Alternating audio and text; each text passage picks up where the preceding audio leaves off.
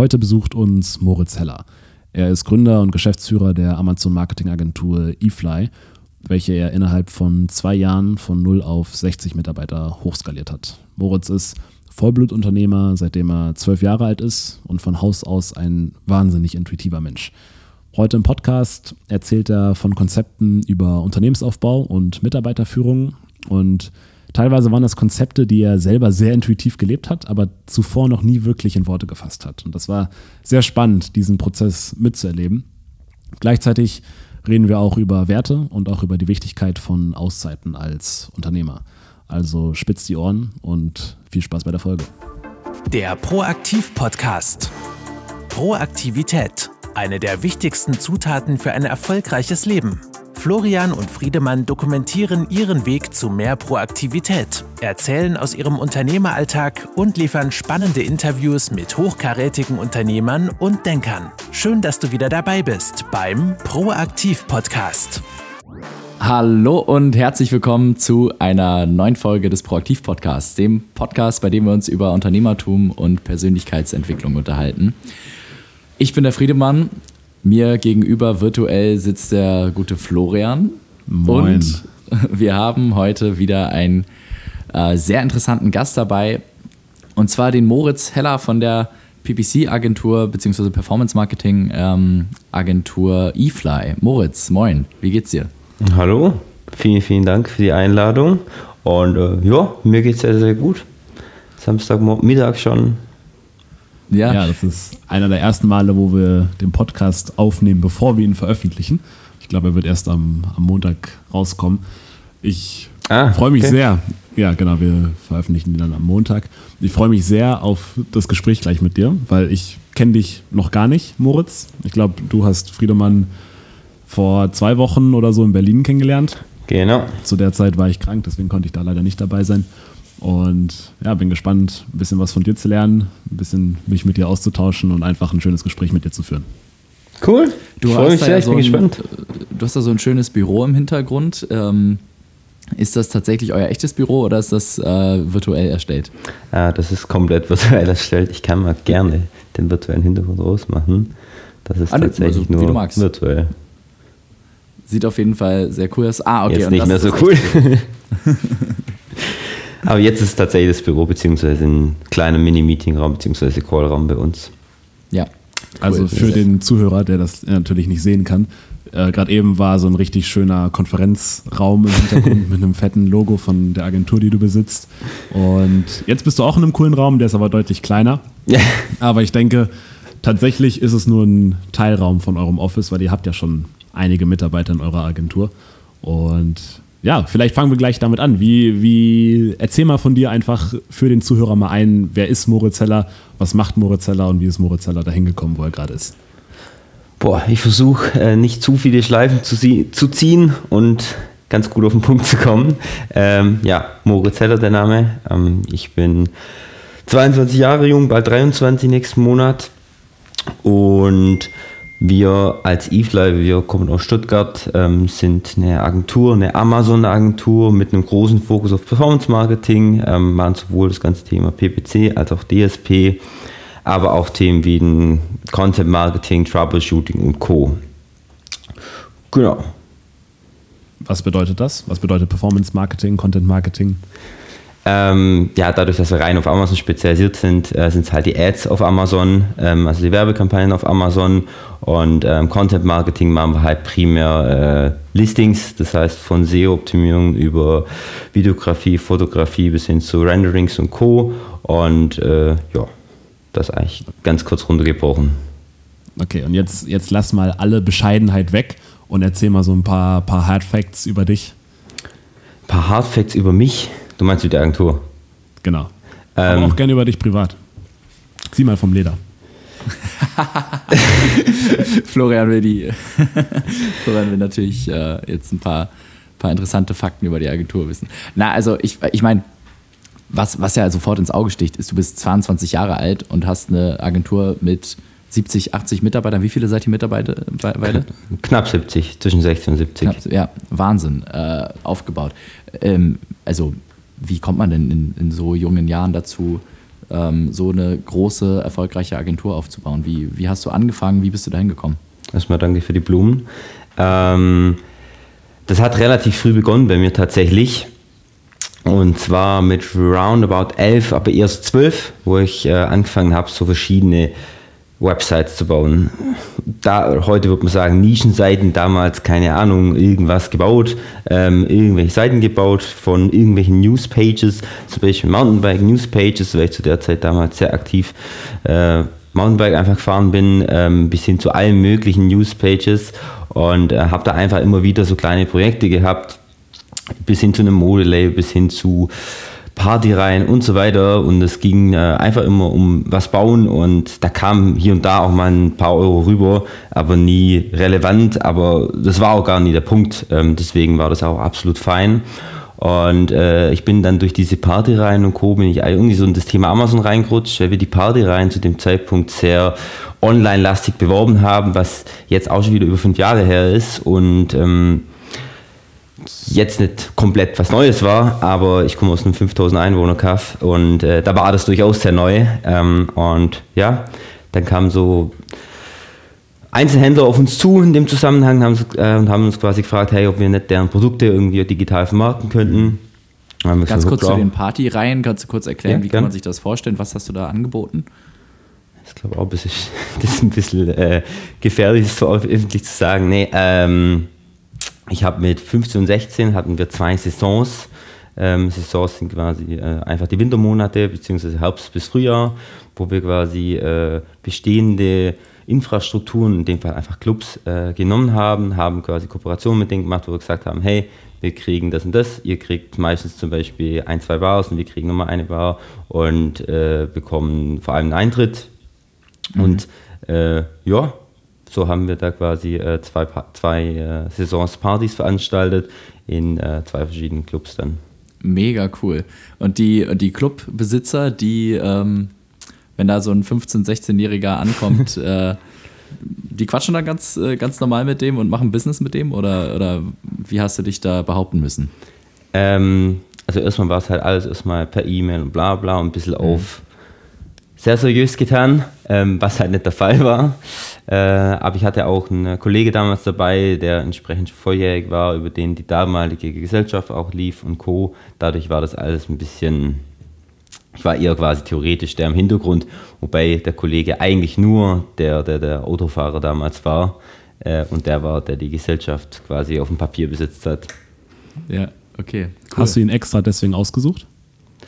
Ja, aber es ist und war ein sehr, sehr, sehr guter Freund von mir, äh, einer meiner besten Freunde, von dem her.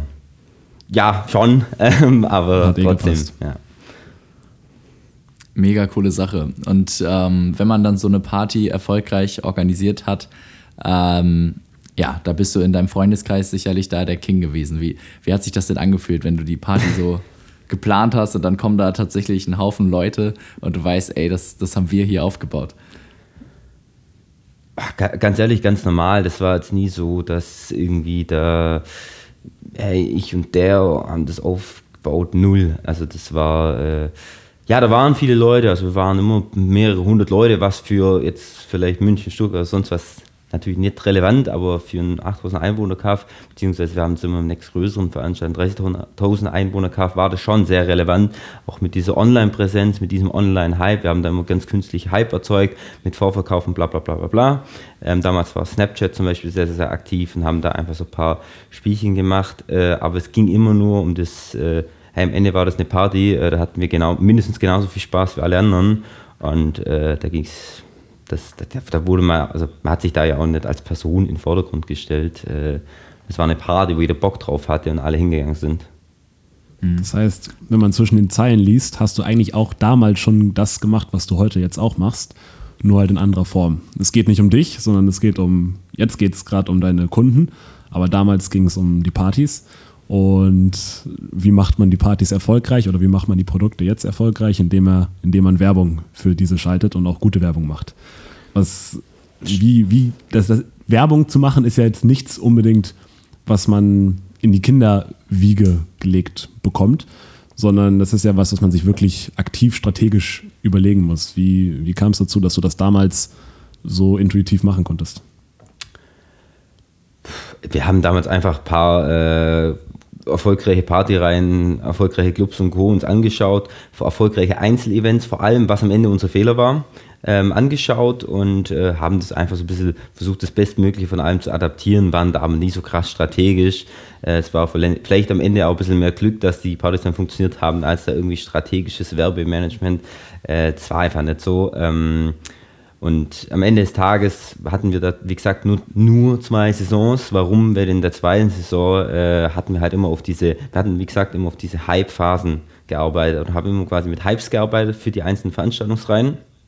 Und irgendwann war der Markt halt irgendwie wie, wie ausgefegt. Äh, es war quasi einfach alles rausgeholt. Die Leute hatten keinen Bock mehr auf das nächste und das nächste und das nächste und das nächste.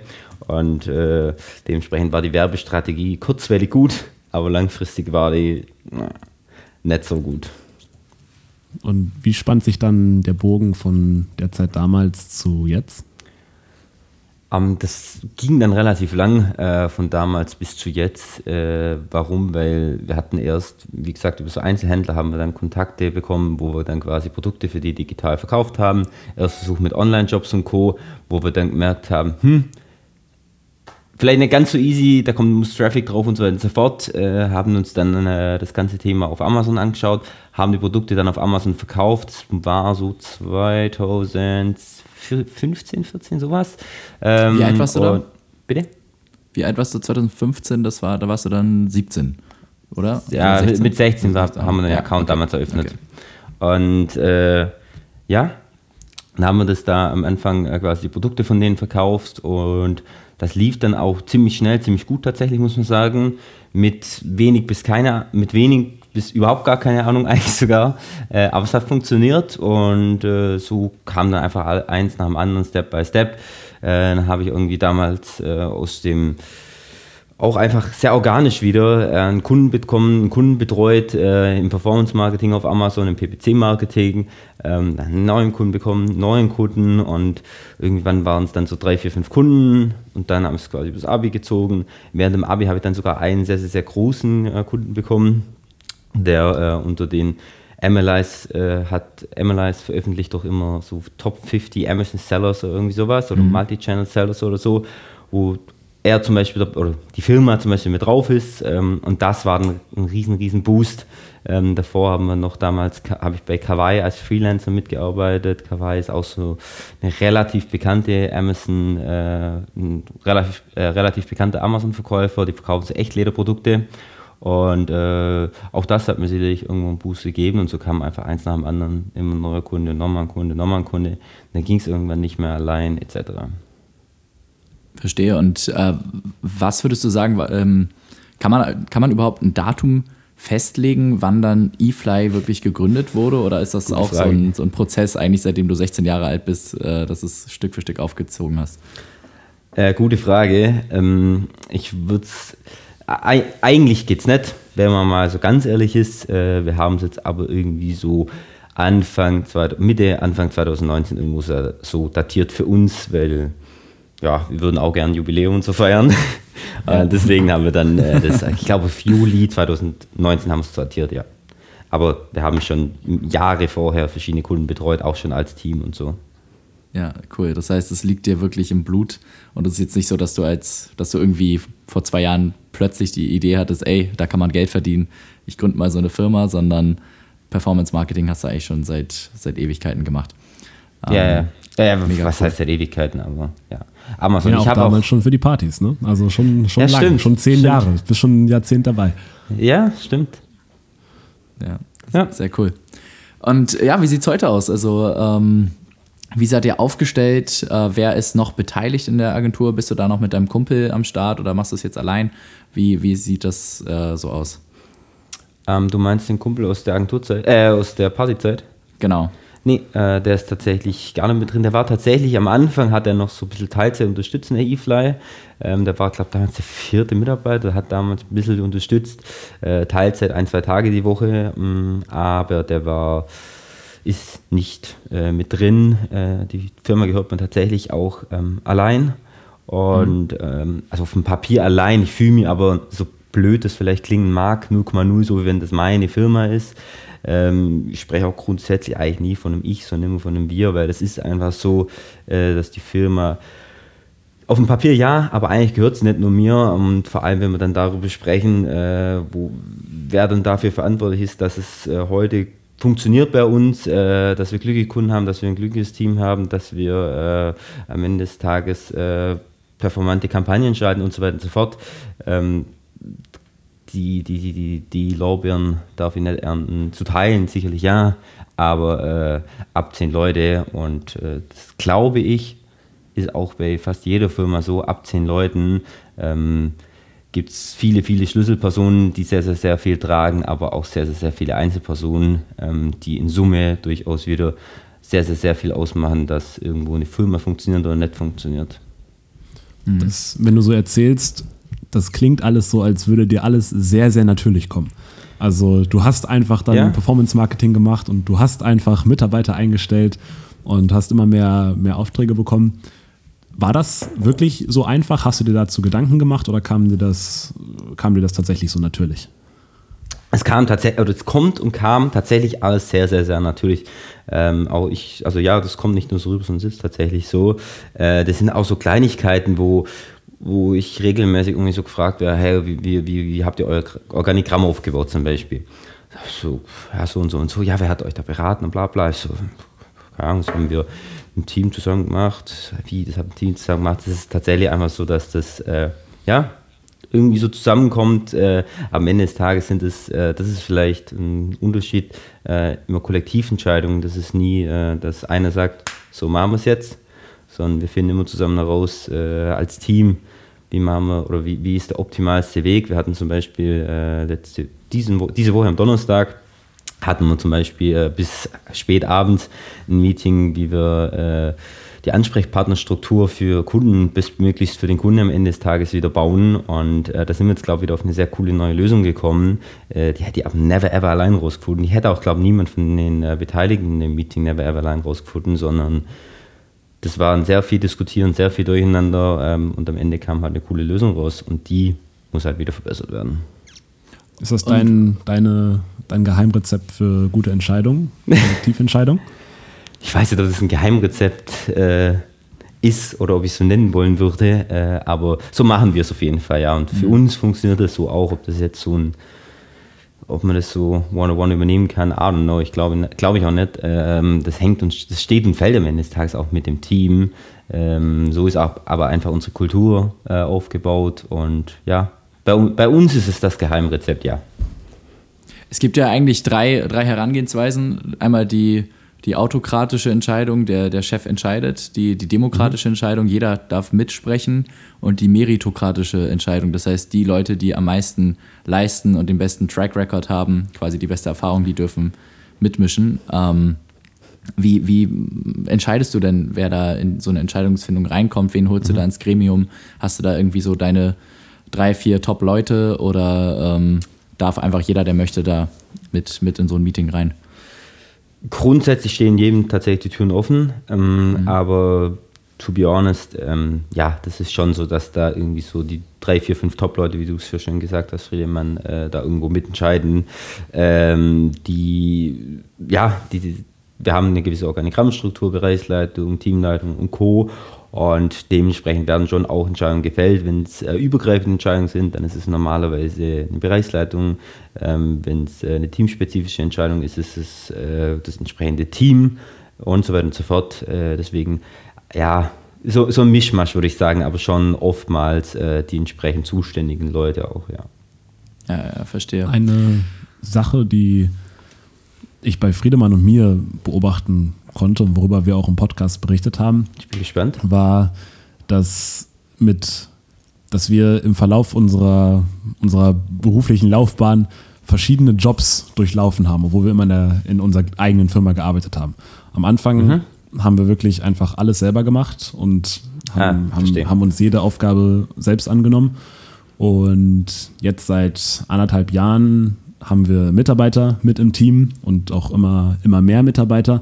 Und so wandelt sich unser Job. Und jetzt gerade sind wir in einer Position, wo wir operativ recht wenig machen mhm. und es mehr darum geht, unsere People zu managen. Und mhm. das ist dann, das sind dann viel mehr ein One-on-One-Gespräche, viel mhm. mehr Gedanken, die wir uns auch darüber machen, okay, was beschäftigt gerade mein Mitarbeiter, wie, wie können wir da noch mehr unterstützen. Und wir haben aber jetzt sechs Mitarbeiter. Und wenn ich mir jetzt vorstelle, wenn wir 70 Mitarbeiter hätten, das wäre dann nochmal eine andere Stufe. 60. Wo 60 Mitarbeiter, wäre nochmal eine andere Stufe, wo man ja dann auch wieder Leute einstellen muss, die die Leute ja. kontrollieren bzw. Mhm. Äh, managen. Und das ist schon wieder nochmal eine neue Wachstumshürde. Und kannst du uns vielleicht da einmal durchführen, wie, wie das bei dir verlaufen ist? Ähm, ja, Wachstumshürde ja, aber wir preschen jetzt na, nicht auf Wachstum oder so. Äh, deswegen, ähm, das kommt auch sehr organisch bei uns. Ähm, deswegen, wir preschen da jetzt nicht auf Wachstum, deswegen müssen wir auch nicht, oder deswegen gehen wir auch nicht her und bauen vorab da entsprechende Organigrammstrukturen oder so. Bei uns ist das irgendwie sehr krass äh, andersrum gelaufen, sage ich mal. Was meine ich damit? Äh, wir haben immer uns äh, irgendwo auf den Kunden fokussiert. Wir haben äh, saubere Strukturen oder immer geschaut, dass wir saubere Strukturen haben im Organigramm und in, im Unternehmen einfach, sodass äh, die Leistung am Ende passt. Ähm, wie wird das Performance Marketing aufgebaut? Welche Ansprechpartner hat ein Kunde? Bla bla bla. Gibt es ja 50 verschiedene Hebel.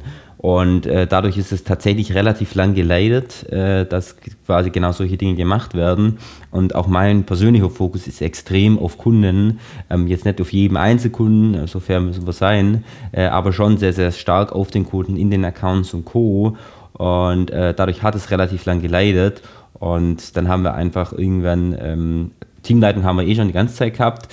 Und dann haben wir irgendwann Bereichsleitung reingezogen und mittlerweile haben wir auch zwei Leute bei einer 60-Mann-Firma oder 65-Mann-Firma im HR sitzen, was schon viel ist. Und äh, ja, die sind eigentlich primär dafür zuständig. Und jeder Teamleiter natürlich auch. Genau. Das heißt, du guckst, was ist der Bedarf meines Kunden mhm. und leitest dann daraus zurück die Stellen ab, die du besetzen musst und strukturierst dein Unternehmen von da aus. Ja, so kann man es eigentlich sagen, ja. Ja, und, das gut auf den Punkt gebracht. Da lerne ich über mich selber noch was bei euch. Hey. und welche, welche, welche, Rolle, welche Rolle spielst du da? Gute Frage. ähm, das, das, das, das ist sehr wechselhaft tatsächlich. Ich hatte erst diese Woche ein Gespräch äh, mit dem Max bei uns. Der Max ist bei uns ähm, Bereichsleiter, gesamt zuständig für Kundenbetreuung, ähm, Kundenberatung am Ende des Tages und äh, wir hatten tatsächlich so ein bisschen das Thema angeschnitten diese Woche und da ging es eigentlich genau darum, dass äh, ich sehr stark ins Monitoring ru äh, rutsche, aber immer teamspezifisch. Das heißt, ich rutsche, was ich nicht weiß, ob das gut ist, aber so ist es de facto bei uns. Äh, ich rutsche immer wieder in Monitorings bei Teams, gucke mir Teams immer phasenweise sehr genau an das kann von einer Woche mal gehen bis hin zu mehreren Wochen. Das kann auch mal bis hin zu zwei Monaten gehen, wo ich Teams sehr, sehr stark monitore, die in dem Zeitraum dann natürlich entsprechend schneller äh, wachsen. Und schneller und wachsen ist bei uns nicht in Umsatz oder sonst was gemeint, sondern wachsen ist bei uns äh, in Qualitätssicherung, Qualitätsverbesserung, Prozessoptimierung und so ähm, gemeint. Und ja, ansonsten haben wir dann natürlich noch äh, auch Teamleitung und darüber wiederum, äh, darüber wiederum eine Bereichsleitung, die äh, genau das tun. Das, ja. Ich finde das ja mega spannend. Also, ähm, ich meine, wir, Flo und ich, haben sechs Mitarbeiter und vorher hätten wir uns nicht mal vorstellen können, ein Team von sechs Leuten äh, zu führen, sage ich, ich, mal. Wie sich, wie sich das so anfühlt und Ne, und jetzt aktuell ähm, habe ich schon Lust darauf und ich, ich würde es mir zutrauen, aber trotzdem ist es noch so mega weit entfernt, einfach so eine Horde von 60 Leuten ähm, zu, zu leaden. Und vor allem auch natürlich mit Ängsten äh, verbunden, so wie also gerade, ich, ich meine, Flo und ich sind ja auch sehr jung und, und du bist ja auch mit 22 Jahren mit Sicherheit nicht der Älteste in deiner Firma. Nee, ähm, nee das Ganze gar nicht. Und dann gerade bei so vielen Leuten, da, da sind ja eigentlich, ähm, also es, es, ist ja nicht verwunderlich, wenn es zu Konflikten kommt. Ne? Also bei, wenn Menschen zusammenarbeiten, mhm. ist es ja eigentlich unausweichlich, mhm. ähm, dass es zu Konflikten auf jeden Fall kommen kann, wenn man es nicht einfach gut managt, wenn man es nicht proaktiv angeht. Und das ist natürlich dann entsprechend eine extrem hohe Verantwortung als Führungskraft, die man da hat. Und ähm, ja, deswegen, also das, das finde ich, das ich mega spannend. Aber wie siehst du das? Hast du da auch selber diese Ängste oder hast du dir da nee. noch nie drüber Gar Gedanken nicht. gemacht, einfach, einfach gemacht? Null. Ähm, äh, ich sehe das aber auch nicht so, muss ich sagen, dass ich die Verantwortung habe. Ähm, natürlich habe ich irgendwo die Verantwortung, dass am Ende des Tages Gehälter und so weiter und so fort gezahlt werden können. Ja, äh, aber ich sehe das nicht so und ich lebe das auch nicht so und ich arbe arbeite auch komplett anders. Ich sehe das so, dass wir als Gesamtteam, wir sind ja eins, das ist ja nicht das Team eFly und der Moritz, sondern das ein Team und das Team heißt eFly und wir müssen alle zusammen gucken, dass wir das können. Wir müssen alle zusammen gucken, dass es uns gegenseitig gut geht, ähm, dass es nicht zu Konflikten kommt, wenn es zu Konflikten kommt, das gelöst wird und Co. Und dass es jetzt nicht so, unser Organigramm ist auch nicht von oben nach unten aufgebaut und oben steht Moritz, never ever würden wir das haben. Unser Organigramm ist aufgebaut, dass es einen Kunde gibt in der Mitte und dann haben wir drei Bereiche, die um den Kunde gebaut worden sind und dann, wenn ich irgendwo im im Eck, da wo ein IT ist und so, ähm, ohne jetzt zu sagen, dass ein IT unwichtig ist, äh, aber da sind wir einfach anders aufgebaut und deswegen habe ich äh, diese Ängste oder dieses ex extreme Verantwortungsbewusstsein oder so de facto einfach auch nicht. Oder ich spüre es mhm. zumindest nicht. Natürlich habe ich eine gewisse Verantwortung, ja, aber ich spüre es so nicht. Aber, aber gab es mal irgendwie einen Konflikt oder eine Situation, wo du gespürt hast, hey, okay, hier muss ich jetzt echt mal durchgreifen oder jetzt muss ich hier vielleicht mal irgendwie ähm, doch das Ganze wieder in die Hand nehmen und in eine Richtung führen, sonst, sonst äh, läuft es aus dem Ruder?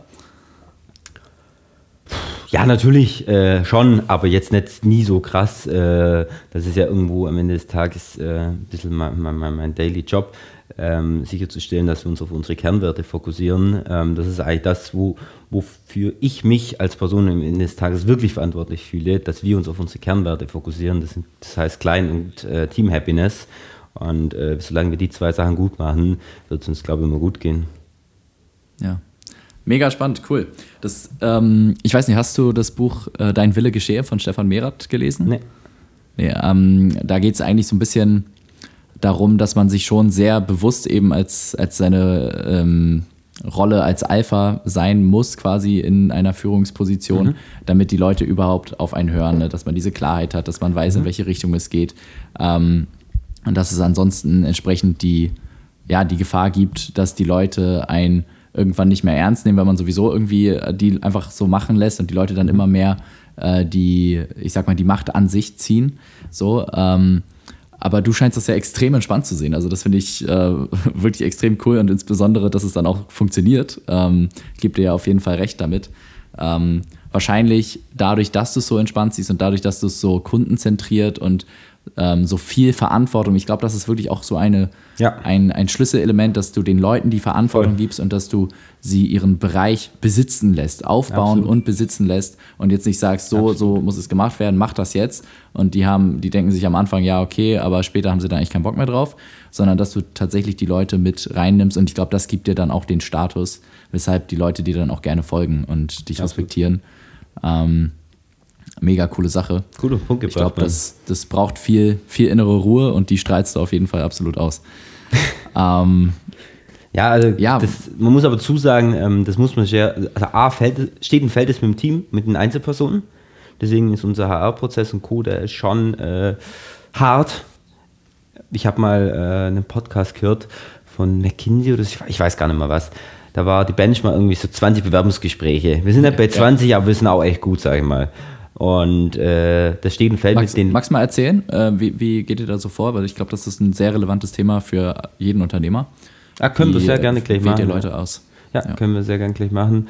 Und äh, ja, Jetzt bin ich raus, jetzt hast du mich gerade, was, wo, wo, bin ich gerade stehen geblieben? Äh, McKinsey, McKinsey 20 Gespräche, ähm, es steht ah, und fällt mit den Leuten. Vielen Dank. Und äh, am Ende des Tages gibt es immer Leute, die ähm, einen Bereich besitzen und auf- und ausbauen wollen. Ja, es gibt aber auch Leute, die möchten nicht die Leaderrolle und Co. haben ähm, und die haben wir genauso und die machen deswegen genauso einen geilen Job. Ähm, aber die möchten nicht mehr Verantwortung, die möchten nicht mehr tun, die möchten nicht mehr drüber nachdenken, nicht mehr Gas geben und Co. Aber äh, hey, das ist auch voll fein. Und du musst halt die richtigen Leute an die richtigen Stellen und Positionen setzen, glaube Und äh, das ist ein riesen, riesen, riesen, riesen Aufgabenbereich von mir sowohl als auch, aber äh, von Philipp bei uns, äh, der quasi für Personal, People and Culture heißt bei uns äh, zuständig ist, der quasi äh, ja, genau darum schaut, dass die Leute auch in die richtigen Positionen kommen. Wie ist da die Brücke zu den 20 Bewerbungsgesprächen? Das habe ich gerade nicht. Ähm, bezüglich, die, den, ähm, bezüglich den 20 Bewerbungsgesprächen war es so, dass er quasi die Individualperson, ähm, dass es halt um die Individualperson geht und dass man halt einfach sehr, sehr, sehr genau darauf schauen muss, dass man halt die richtigen Leute mit ins Team holt und äh, am Ende nicht die falschen im Team hat, weil es eben auf die Individualperson ankommt. Also 20 Bewerbungsgespräche pro, Perso pro Einstellung. Hat McKinsey oder ich weiß gerade gar nicht Okay, mehr, welche Firma das war. Äh, wir orientieren uns ein bisschen an der Benchmark, sage ich mal, aber wir sind jetzt lange nicht so krass, aber wir haben schon auch einige, einige Gespräche mit äh, potenziellen neuen Teammembern, ja. Das passt bei uns auch ungefähr, ne? Also immer wenn wir jemanden einstellen, dann haben wir, dann schedulen wir mal zwei, drei Tage Bewerbungsgespräche und ballern die dann durch. Das passt auch ungefähr mit dem Verhältnis 20 zu 1. Witzigerweise sind es meistens die ersten oder die letzten im Bewerbungsgespräch, die wir genommen haben. Ich weiß nicht, ob, das, äh, ob das irgendeine Regel hat. Ich glaube, das war in dem Fall eher Zufall. Aber ja, das ist mir, ist mir gerade eingefallen. Kannst Kann du noch echt mal, drüber nachdenken. Das ist tatsächlich aber eine interessante Bemerkung, Florian. Ne? Also, also wirklich, ja. Na gut. Ich habe ich, ich habe es gerade tatsächlich ein bisschen anders gemeint wie du, Florian. Ähm, ich habe es nicht so gemeint, dass wir pro Position oder pro Stelle, sondern mit jedem Bewerber, mit jedem potenziellen neuen Teammitglied sprechen wir sehr, sehr, sehr oft, jetzt nicht 20 Mal wie Ach, McKinsey, okay. aber wir sprechen schon, schon äh, nahezu zweistellig mit jedem potenziellen neuen Teammember, bevor er angestellt wird. Okay, also McKinsey hat dann ja irgendwie Bewerbung, dann kommen, Keine Ahnung. muss man irgendein Spiel machen, dann kommt Äh. erstes Bewerbungsgespräch, zweites, dann kommt Follow-up. Okay, und so macht ihr das auch. Ah, Kaffee ja. trinken. Ähm, wor worüber redet ihr dann in den Gesprächen, wenn ihr dann so, weiß nicht, 10, 12 Gespräche habt? Ähm, wie, also irgendwann ist ja, sage ich mal, sind ja, sage ich mal, so die so diese klassischen Bewerbungsfragen durch. Ähm, trefft ihr euch dann einfach auf einen Kaffee mit denen, quatscht über Gott und die Welt oder wie läuft das so? Ähm, muss vielleicht dazu sagen, das sind jetzt nicht, die kommen 20 Mal oder wir treffen uns 20 Mal, sondern an einem Tag kann man auch mehrere führen. Was meine ich damit? Wenn du hier zum Probearbeiten bist, bist du normalerweise äh, dreimal oder drei Tage. An den drei Tagen sprichst du mit einem Philipp, mit einem Moritz, also mit meiner Person, mit Teamleiter, mit Bereichsleiter, mit äh, mehreren Teammembern aus dem Team und so weiter und so fort. Dadurch hast du schon viele äh, Interviews quasi und äh, das kommt ein bisschen drauf an, wer führt was für ein Gespräch. Wir haben so Case Studies, wo die dann zeigen müssen, wie sie arbeiten und bla bla. Ähm, ich zum Beispiel spreche einfach ganz ehrlich, äh, am Ende des Tages geht es mir darum, ähm, bei meinem Gespräch, äh, dass nicht ich oder wir uns als Firma für den Bewerber entscheiden, sondern dass der Bewerber sich erstmal für uns entscheidet und sehr, sehr, sehr genau darüber nachdenkt, ob das äh, das Richtige für ihn oder sie ist. Und äh, ja, so das passiert tatsächlich primär bei meinen Gesprächen, dem Bewerber jeglichen Ball äh, zuzuspielen, dass er quasi jede Frage für sich klären kann, um sicherzustellen, dass es für ihn am Ende des Tages das Richtige ist oder auch nicht. Das finde ich ist, das denke, sollte man eigentlich nochmal äh, genau heraus highlighten, dass dieser Punkt, der Bewerber muss wirklich Bock auf die Firma, auf die Aufgabe haben. Weil das, das Beispiel hatten wir tatsächlich gerade letztens, wo ähm, ein Kollege von mir jemanden eingestellt hat, äh, die auf 450 Euro Basis erstmal für ihn einfach nur Assistenzarbeit äh, im Immobilienbereich machen sollte. Das heißt, er, er kauft und verkauft Immobilien und sie sollte dann einfach so ein bisschen die Recherchearbeit machen und so weiter und ihn da unterstützen. Aber ihr Traum eigentlich ist es in der äh, Luftverkehrsbranche ähm, zu arbeiten. Und das, das hatte sie auch nebenbei immer weiter ausgebaut und den, den Weg vorbereitet. Und Immobilien haben sie eigentlich nur sekundär interessiert. Und äh, jetzt ist es soweit, dass sie quasi den nächsten Schritt gehen möchte. Und ähm, ich weiß nicht, ob das jetzt irgendeine Pilotenausbildung oder irgendwie sonst was war, aber auf jeden Fall ähm, ja, Immobilien war niemals ihr, ihr Fable und äh, das hat sie halt wirklich nur so als Nebenjob gemacht und dementsprechend, er hat halt berichtet, die Leistung ist extrem in den Keller gegangen. Ähm, am Anfang, ne, die ersten zwei Monate, super motiviert, aber so ist es halt einfach immer, ne, weil es ist neu, es ist dann doch irgendwie aufregend und man hat natürlich auch noch so diesen extrem hohen Respekt vor dem neuen Arbeitgeber. Aber mit der Zeit, so merkt man dann, ey, das interessiert mich eigentlich gar nicht und sowas. Und dann macht man wirklich nur noch das, das Notwendige. Und dann letztendlich hat sie jetzt sogar auch früher gekündigt, als es eigentlich nötig war. Ähm, sie hätte es jetzt eigentlich noch weitermachen können, aber hat einfach gesagt, nee, sie, sie möchte sich jetzt einfach fokussieren auf die Luftfahrt. Aber der Punkt war, er wusste von vornherein, dass sie extrem für die Luftfahrt brennt und eigentlich gar nicht so richtig für Immobilien. Und das ist halt einfach so das Wichtige. Man muss halt wirklich sicherstellen, dass es diesen, diesen Employee- und äh, Aufgabenfit gibt Ja. und dass die Person im Idealfall ihre, die Arbeit, die sie macht, mit ähm, ihrer eigenen Vision in Einklang bringen kann, damit es auch wirklich was Langfristiges wird und damit die Person auch dran wächst und Spaß dran hat, sich gerne einbringt. Und ja, ich glaube deswegen der Ansatz, hey, hat die Person sich wirklich überlegt, möchte die wirklich gerne bei uns arbeiten, ja. bekommt die wirklich das, was sie sucht bei uns, ähm, passt der Job und ja, also finde ich, find ich mega geil. Ja, wir highlighten da auch äh, ganz gezielt, oder ich zumindest, äh, highlighte da ganz gezielt auch äh, Downsides. Äh, wir, wir, sprechen das immer sehr konkret an, hey, wir sind eine Agentur, wir sind relativ jung, bla bla, also von der Firmenhistorie her, bla bla, das ist ein sehr dynamisches Thema. Hey, wenn du Amazon PPC heute kannst, kannst du es in zwei Monaten nicht mehr oder nicht mehr gut, ähm, etc. Und äh, ja, das highlighten wir immer sehr extrem. Und zu jedem Upside gibt es einen Downside. Äh, das, diesen muss man sich aber sehr bewusst sein und die muss man bewusst und sehr gezielt in Kauf nehmen. Es sind immer zwei Seiten der Medaille. Immer, ja. Bei uns im Bewerbungsprozess ist das tatsächlich einer der wichtigsten Fragen. Wie passt unser Unternehmen in deine persönliche Vision? Mhm. Und nur wenn das wirklich authentisch beantwortet wird und wir wirklich auch sehen, okay, unser, von dem, was wir bieten können, das passt wirklich für die Person. Also wir, wir ja. bieten wirklich einen Mehrwert für die. Erst dann geht es wirklich darum zu schauen, äh, können wir die wirklich einstellen, weil wenn das nicht gegeben ist, dann wird das bei uns nichts. Und da hast du jetzt ja auch gerade gesagt, dass du darauf sehr doll achtest. Aber wenn das geklärt ist für dich, also wenn du weißt, mein Unternehmen passt perfekt oder dass mein Unternehmen mhm. passt in die Version, äh, in die Vision von, von dem potenziellen ja. Mitarbeiter oder der Mitarbeiterin, worauf, worauf achtest du dann? Nahezu gar nichts mehr, weil dann liegt der Ball nicht mehr bei mir, meiner Meinung nach. Dann liegt er beim Team, beim Teamlead und bei dem Team selbst, also den Teammitgliedern, die dann am Ende das Yo or No geben. Ähm, ich habe natürlich irgendwo ein Vetorecht, yes, aber hey, wenn das Team äh, kein Nein sagt und kein No macht äh, und kein Veto ähm, einwirft, dann ist es auch tatsächlich nie so, dass ich das einwerfen will. Von dem her ist da für mich dann eigentlich das Thema durch und äh, die Person passt oder passt nicht. Cool. Wie läuft das dann so rein vom Ablauf ab? Also ihr macht dann die Probetage und äh, die Gespräche. Mhm. Wie, wie geht es dann weiter? Also gibt es dann irgendwie nochmal ein Gremium oder wie sieht das aus? Schön wäre es, wenn es so organisiert wäre.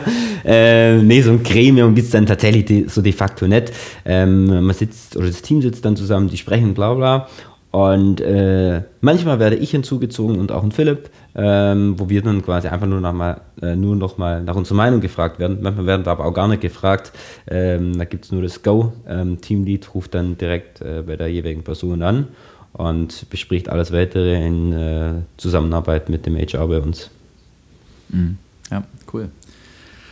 Ähm, mega spannendes Thema. Ähm, hast du ansonsten noch irgendwelche Tipps oder irgendwelche Bücher, die du gelesen hast oder liest ähm, zum Thema Mitarbeiterführung, Leute auswählen, ein tolles Team, tolle ähm, ähm, Firmenkultur aufbauen? Puh, ähm, ja, aber mir fällt es nicht ad hoc ein. Ich will gerade den Chef, den ich nie vergessen werde, jetzt fällt es wieder ein. Das mhm. äh, war für mich sehr äh, äh inspirierend, ist vielleicht Chef, überzogen. Den ich nie vergessen werde. Ja, war, fand ich sehr cool. Äh, auch natürlich nur Teilansätze, wie immer aus jedem Buch, aber äh, sehr viele Ansätze haben mir persönlich sehr, sehr, sehr gut gefallen und äh, ja. Schreiben nice. wir dann nochmal in die Show Notes, dann kann man sich das Buch später nochmal anschauen. Wir, also bis vor 35 Minuten haben wir uns ja noch nie gesehen. Aber ja. du bist mir schon das ein oder andere Mal auf LinkedIn aufgefallen. Und da haben ja. wir uns ja auch irgendwann mal vernetzt. Und ich bin da aktiv, du bist dann nochmal mehr aktiver. Ich glaube, du postest zwei oder drei, vier Mal sogar die Woche. Mal so, mal Was, so. Mal so, mal so. Ähm, warum machst du das? LinkedIn? Mm, ja. Wir haben gestartet, boah, das war im Dezember 2020, wenn, ungefähr ein Jahr jetzt, ein bisschen weniger als ein Jahr. Und äh, der erste Post, äh, der ging durch die Decke und dachte, okay, dann machen wir noch einen zweiten. Und ähm, Was war der erste Post? Worum ging es da? Irgendwie das Jahr, ähm, das Jahr 2020 als Recap oder so. Mhm. Und äh, der, wurde, der ging sehr durch die Decke, ähm, äh, verhältnismäßig für die Followerzahlen. So, ich hatte 300 äh, Kontakte, that's it. Äh, und er hatte 4.000, 5.000, 6.000 Views, was mich total überrascht hat, weil ich absolut null damit gerechnet habe. Ich habe halt gedacht, er bekommt 250, 200. Äh, da war so mein Benchmark und Tatsache war dann schon sehr weit auseinander. Und dann habe ich irgendwie im Januar nochmal so vier, fünf weitere gemacht und habe dann eigentlich nicht so mit einem klaren Gedanke, ich habe nur einfach vermutet oder nicht, nicht gewusst, eher vermutet, ähm, dass es auf jeden Fall mal äh, was bringt und zugute kommt. Wo genau, weiß ich nicht. Ähm, und ich würde heute auf jeden Fall sagen, dass es uns zugute kommt. Ähm, wir machen das mittlerweile auch äh, mit, mit einer Unterstützung bei uns im Team. Ich mache es äh, nicht ganz allein, äh, sonst würde es nicht so cool aussehen, dann wird das nicht funktionieren, nicht so gut.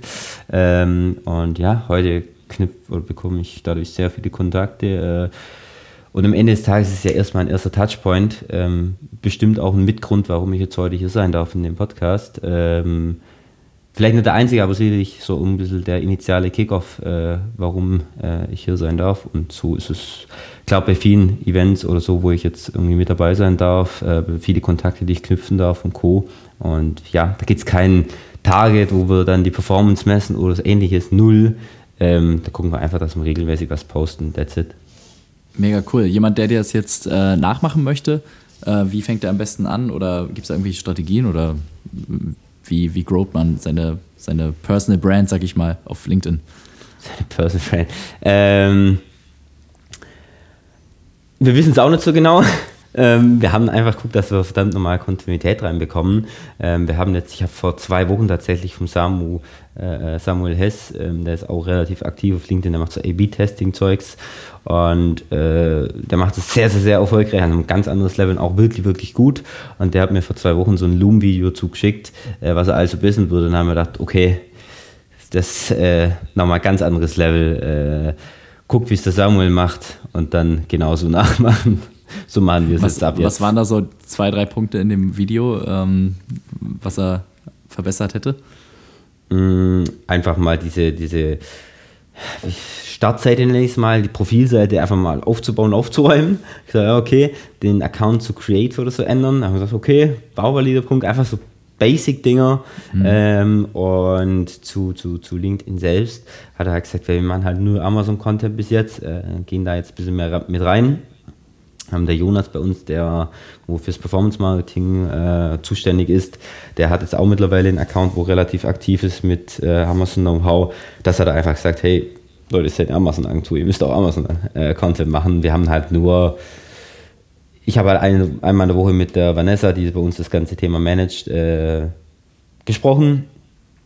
Und äh, wir haben da einfach die Themen aufgenommen, die so diese Woche anstanden, wo mich und das Team beschäftigt haben und haben das einfach ein bisschen äh, mit reingebracht. Friedemann ja, hat cool. vorhin beim Thema Mitarbeiter hat er Ängste angesprochen und das mhm. hast du dann ganz stark verneint für dich, dass du da in der Hinsicht keine Ängste hattest. Wie war das bei LinkedIn? Weil, also ich bei mir habe meinen ersten richtigen Post auch ungefähr von einem Jahr veröffentlicht, mhm. war aber dann lange nicht so konsistent wie du. Habe ich auch der Vanessa zu verdanken. Genau. Äh, und ehrlich gesagt, für mich war das schon eine Überwindung. Also ich, ich dachte wow, schon, boah, fuck, ey, jetzt auf LinkedIn meinen, meinen ersten Post machen und ich bin eigentlich jemand, der sich wirklich sehr wenig darum schert, was andere von einem denken. Und trotzdem Boah, ich. Muss, ich, muss, ich, muss ich ehrlich sagen, dass das dass da eine, eine sehr große Hürde für mich war. Und das war tatsächlich eine große Überwindung für mich, das zu machen. Ähnlich auch mit dem Podcast hier. Also den Podcast haben wir jetzt ein Jahr, aber drüber nachdenken tue ich schon seit zweieinhalb Jahren. Und ähm, das, genau, wie kannst du da uns einmal Einblick in deine Welt geben, wie es bei dir war? Äh, ich bin da allgemein sehr, also ich denke viel zu viel über sowas nach, wirklich viel, viel, viel, viel, viel, viel, viel zu viel.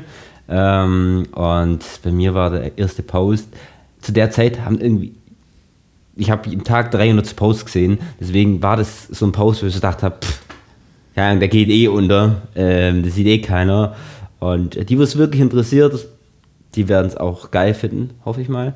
Und äh, so wirklich, so, dass jemand sagt, übel scheiße, übel geil wird eh keiner, ähm, weil so ein kontroverser Post oder sowas ist es ja gar nicht.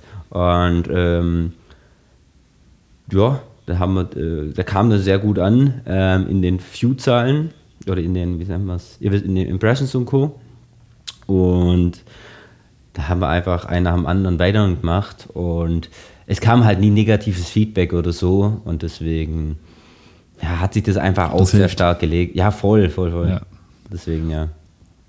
Ich habe vor ein paar Tagen hat mich jemand auf LinkedIn angeschrieben und hat mir die Frage gestellt, Florian, was beschäftigt dich aktuell?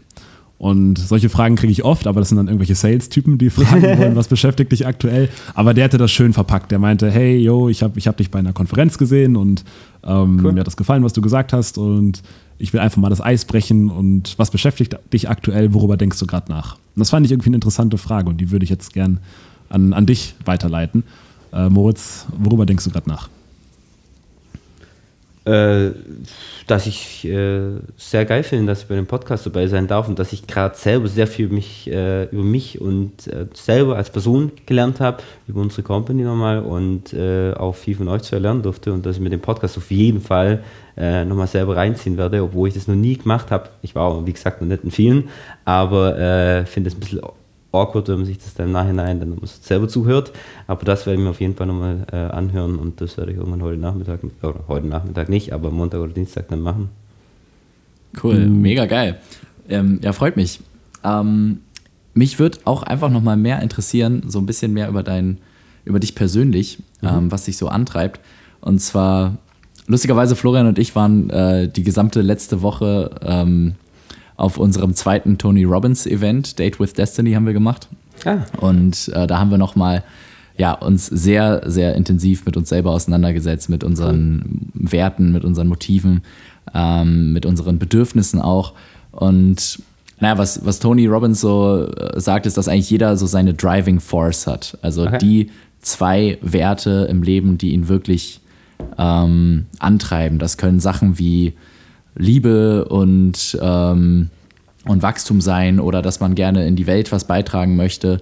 Ähm, oder das kann auch was sein, dass man Bedeutsamkeit haben möchte, dass man auffallen möchte, besser als andere sein möchte. Ähm, was würdest du sagen, was sind so die zwei Werte bei dir, äh, die, so, die dich so richtig antreiben? Da musst du auch gar nicht so intellektuell drüber nachdenken, sondern mhm. vielleicht kannst du einfach mal nicht reinspüren, reinfühlen. Okay. Ähm, was ist dir einfach wirklich wichtig? Also was, was brauchst du im Leben? Nicht viel auf jeden Fall. Ähm, am Ende des Tages, ich habe da Anfang des Jahres tatsächlich ein bisschen, drüber nach, oder ein bisschen äh, intensiver drüber nachgedacht. Äh, das war so März, April, äh, wo ich einfach einige Gedanken gemacht habe und Co. Ähm, ein bisschen auf den Pause-Button gedrückt habe und mir das Ganze mal so ein bisschen angeschaut habe. Äh, die Firma, mich persönlich, mein Umfeld und so weiter und so fort. Und habe das da eigentlich so zwei Dinge, tatsächlich, so zwei Themen rausgefunden. Und das ist einmal irgendwo was äh, was zurückgeben, habe dann mehrfach zwischen irgendwelchen, hört sich vielleicht im jetzt Moment etwas übertrieben an, aber Hilfsorganisationen und ähnlichem nachgedacht, äh, zu unterstützen, beziehungsweise selbst mit aufzubauen ähm, als Agentur, als eFly, äh, habe dann aber äh, ich habe das irgendwann mal in einem Buch gelesen, es war sehr, sehr, sehr, sehr schön ausgedrückt, ähm, dass du mit einer Hilfsorganisation vielleicht vielen, vielen Menschen helfen kannst, aber zu einem kleineren Teil. Was nicht heißt, dass man das nicht tun soll, was wir trotzdem tun. Ähm, wir haben ein eigenes Projekt, das wir unterstützen und so weiter und so fort. Ähm, aber dass du, wenn du bei wenigen einzelnen Menschen viel veränderst, dann kann das viel, viel, viel mehr ähm, bedeuten für dich als Person wiederum und für diese Person. Und äh, das ist so ein bisschen die eine Sache und deswegen mache ich auch Agenturbusiness. Deswegen wäre zum Beispiel Amazon Verkauf oder als Amazon Seller aufzutreten für mich nicht so das, was mich kicken wird, würde ich sagen. Ähm, ich habe Bock mit Leuten zu arbeiten. Sowohl auf Kundenseite als auch auf Mitarbeiterseite. Auf Mitarbeiter- oder Teammember-Seite kann ich natürlich viel mehr bei der Person verändern. Ähm, beim Kunden auch, hey, wir haben so viele Kunden, die wir irgendwo abgeholt haben bei irgendwo unteren ähm, fünfstelligen Beträgen und dann jetzt hoch sechsstellig gemacht haben, zusammen natürlich, das liegt primär im Seller, aber äh, das ist dann so krass beruflich oder so krass business-driven und äh, das würde ich auf jeden Fall ähm, als erste Sache machen. Die zweite Sache, die ist dann wiederum egoistischer, äh, das ist Stand heute zumindest für mich lernen und äh, weiterkommen, mich weiterentwickeln. Also ja, Beitrag und Wachstum. Ja, danke. Danke fürs auf den Punkt bringen. Ja. Mega cool. Ähm, also egoistisch, glaube ich, kann man, würde ich Wachstum jetzt gar nicht betrachten, weil du kannst nur, wenn du selber wächst, kannst du auch Stimmt. Leuten langfristig helfen. Stimmt. Ähm, Und Ich habe hier ein Wasserglas. Wenn das nicht voll ist, kann ich auch niemandem was anderes davon geben. Stimmt. mega schön. Ähm, vielleicht nochmal ein anderer Aspekt. Was bedeutet Geld für dich? Äh, dass ich Gehälter zahlen kann. Ähm, ja, ich habe Geil. da jetzt nicht so. Das ist eine geile Antwort. Nee, das, Das ist ist eine geile Antwort. dass wir Gehälter zahlen können, dass wir coole Team-Events bauen können. Ja. Das sagt doch viel über dich aus, wie schnell diese Antwort kam. Also, das ist erstaunlich. Ja, also es ist nicht unwichtig, da brauchen wir nicht drüber sprechen. Ähm, wie gesagt, wir müssen Gelder zahlen ähm, und ich würde auch gerne ein Team-Event machen. Und äh, wenn wir mal bei einem Kunde irgendwas verkacken, was auch bei uns passiert, da brauchen wir auch nicht drüber sprechen, äh, dann können wir es wieder ausbügeln und äh, das sind schon wichtige Dinge. Ähm, aber für mich als Privatperson hat es nicht diesen massiven Stellenwert, ähm, wie es für vielleicht andere hat. Ähm, ja. Okay. Was bedeutet Proaktivität für dich? Ähm, das, mein erster Gedanke ist äh, Kundenkommunikation und Co. Äh, to be honest. Ähm, wie meinst du das? Oder hol mich mal ein bisschen ab. Wir sind, wir sind ja hier der Proaktiv-Podcast. Und eine Frage, die wir wirklich jeden Gast stellen, ist, was Proaktivität für ihn bedeutet. Und ich will da gar nicht zu sehr ausschweifen, weil die Assoziationen sollen in deinem Kopf entstehen. Dann, ich krieg, deswegen habe ich gerade so blöd nachgefragt, ich kriege keine andere Richtung oder keine andere Assoziation tatsächlich als äh, Account Management bei uns, ähm, Kampagnen, äh, Sch- äh, äh, Strategien und Co. Das muss proaktiv von uns kommen. Ähm, wir arbeiten für einen Kunden mit einem Kunden und äh, das muss von uns kommen. Deswegen keine Ahnung. Okay, das, ist, das sind jetzt quasi Beispiele, wo du proaktiv bist. Wenn dich jetzt jemand auf der Straße fragt, Moritz, definiere mal Proaktivität. Was würdest du dann sagen? Dass man nicht äh, wartet auf etwas, sondern dass man äh, äh, ins Doing geht. Passt. Du hast vorhin gesagt, dass du als Friedemann dir die Frage mit den Werten gestellt hast. Meintest du, dass du letztes Jahr, Ende letzten Jahres, mal so ein bisschen auf den Pausen, auf den Pause-Button gedrückt hast und ein bisschen reflektiert hast. Jetzt ist ja schon Mitte Dezember und wir nähern uns wieder der Weihnachtszeit. Jo. Ist das wieder so eine Zeit, wo du nochmal reflektieren wirst, wo du Resümee ziehst, wo du planst für die Zukunft? Ähm, es war Anfang diesen Jahres, ähm, das war tatsächlich nicht aufgrund von, hey, jetzt ist Ende des Jahres oder so, ähm, aber ich werde es tatsächlich, ich glaube in zwei Wochen bin ich zwei Tage, äh, habe mir eine kleine Mini, Mini, Mini, Mini, Mini, Mini, Mini Berghütte äh, gemietet ähm, und da werde ich zwei Tage sein. Äh, werde, Ganz allein? Ja, werde ähm, empfänglich sein für Anrufe von Team und Clients, aber äh, that's it, werden son nicht, sonst nichts aktiv machen. Ähm, ich schreibe sehr viel und äh, werde all das äh, nacharbeiten und denken und lesen. Worüber Genau, schreibst du?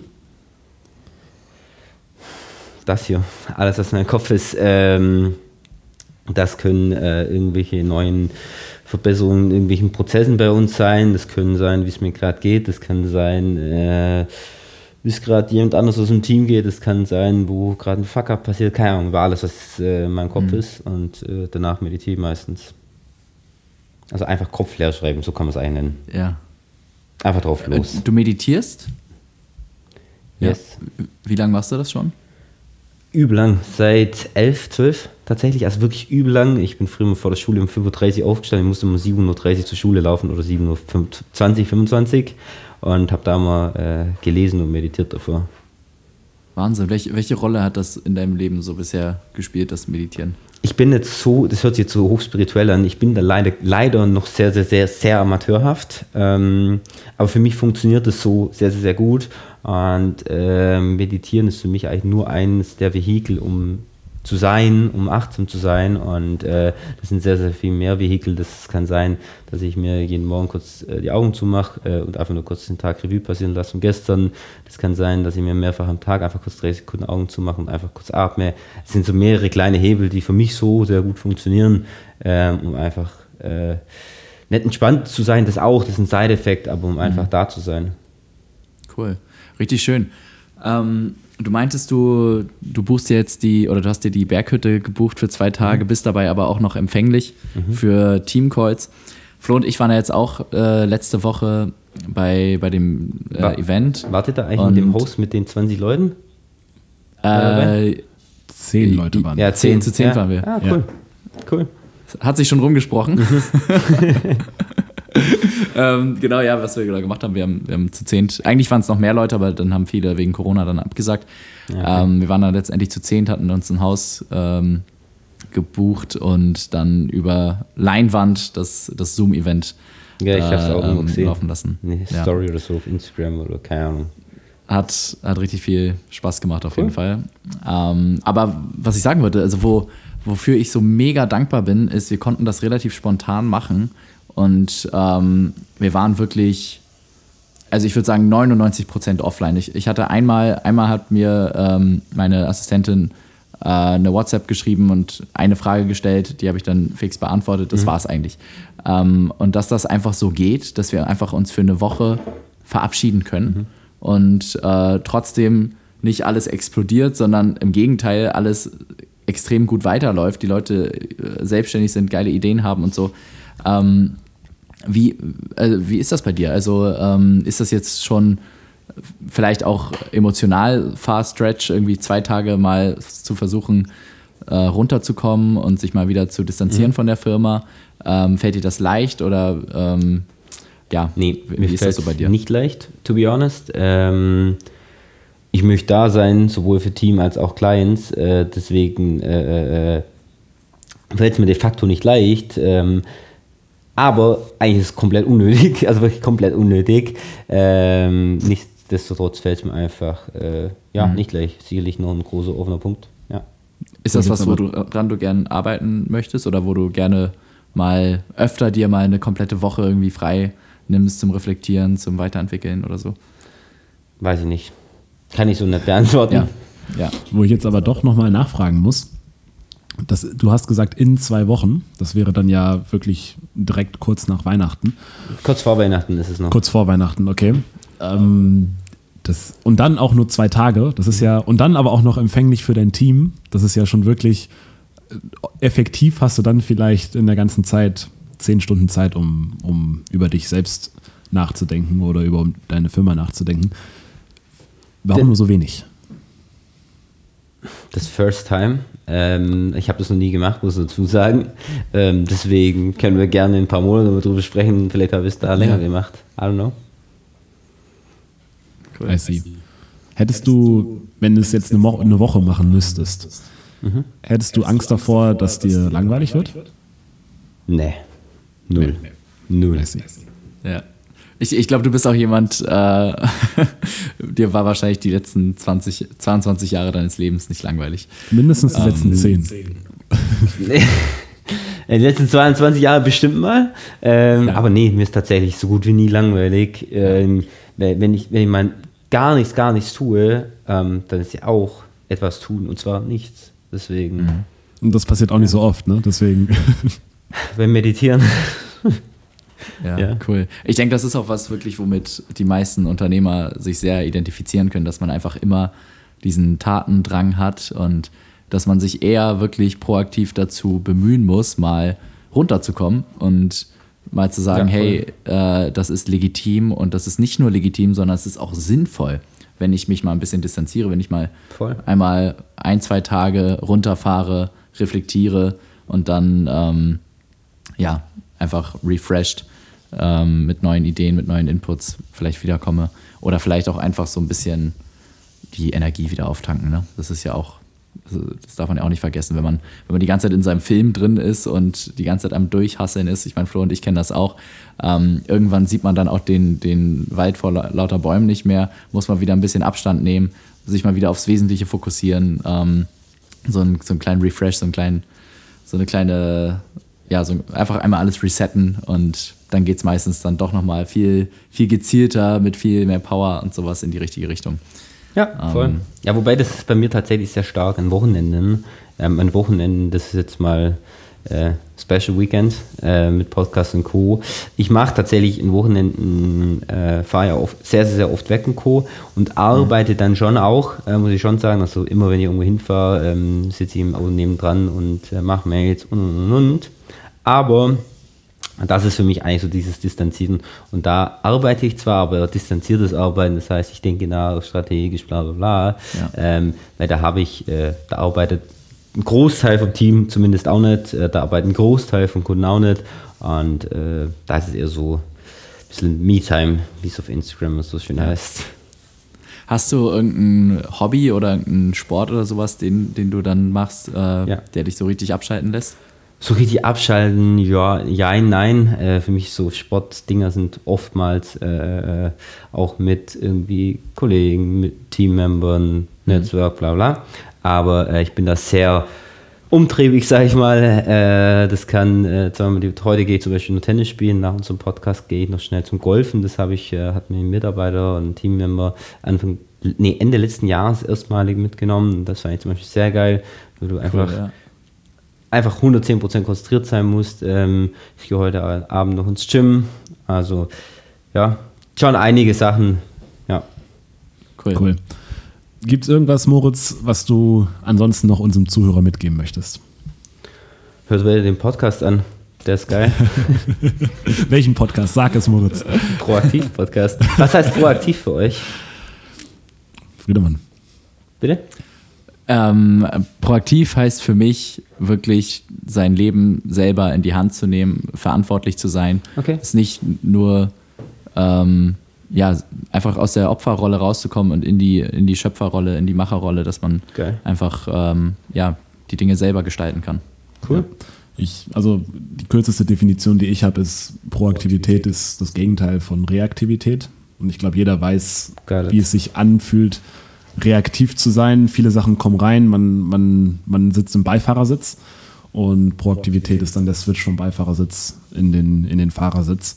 Cool. Ja, und ja, eine Sache, die ich tatsächlich über Proaktivität jetzt letzte Woche nochmal gelernt habe, ist, dass so Auszeiten, wie wir sie jetzt letzte Woche Okay. zum Teil hatten, dass das auch ein, ein Mittel ist, um proaktiv zu werden. Also wir haben jetzt, wir hatten, wir hatten, die letzte Woche war voll, weil wir einfach die, die 15, 16 Stunden dieses Seminar hatten.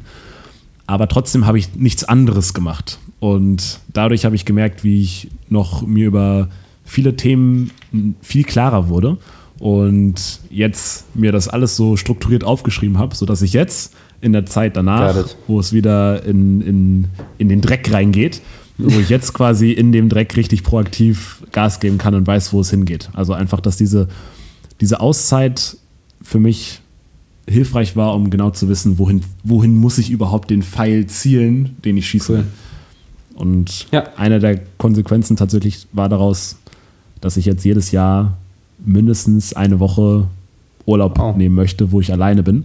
Und habe tatsächlich auch an eine Berghütte gedacht. Also wenn deine Berghütte cool ist, schickt mir gerne mal den Link. Nee, cool ist die Ähm, nicht. Genau, aber cool, cool im Sinne von in der Allein. Natur, Ja, voll. rustikal, am besten einen Ofen dabei. Also ich hätte gerne einen Kamin, an dem ich, an dem ich auch noch abends mal irgendwie meinen Tee trinken kann und ein bisschen, bisschen Bücher lesen kann und ein bisschen schreiben kann. Aber ansonsten brauche ich nichts. Ich brauche einen Schreibtisch, einen Kamin, ein Bett und eine schöne Natur drumherum. Ansonsten Ja. Lifehack, was in Dänemark äh, sehr gut funktioniert hat, ist, wenn man einen großen Fernseher da hat, einfach auf YouTube gehen und äh, Lagerfeuer eingeben und äh, so die Lautstärke so, gerade so, dass man es noch hört, machen, ähm, dann Heizung Geil. an. äh, vielleicht noch Duftkerzen. Es hat fast den gleichen Effekt wie ein, wie ein echter Kamin. Ähm, Dann mache ich so, wenn es einen Fernseher gibt. ja, cool. Moritz, ey, ähm, richtig geiles Gespräch. Du bist echt eine mega geile Sau, muss man sagen. Ähm, Dankeschön. Kann, kann man extrem viel lernen von dir. Und ja, lieber Zuhörer, liebe Zuhörerin, falls hier jetzt was dabei war, und da bin ich mir sehr sicher, äh, wo du dir denkst, hey, das wird meinem Geschäftspartner, meiner, meinem Mitarbeiter, meinem äh, Kunden, ähm, meiner Mutter, meiner Freundin oder sonst wem auch weiterhelfen, dann bitte jetzt diese Folge mit dieser Person teilen. Und ja, ansonsten hat es mich wirklich sehr gefreut. Danke nochmal, Moritz, dass du dabei warst. Ähm, richtig coole Sache. Hat Spaß Und- gemacht, Moritz. Jo, dann bis zum nächsten Mal. Bis zum nächsten Mal. Vielen, vielen Dank. Ciao, ciao. Ciao, ciao. Ciao.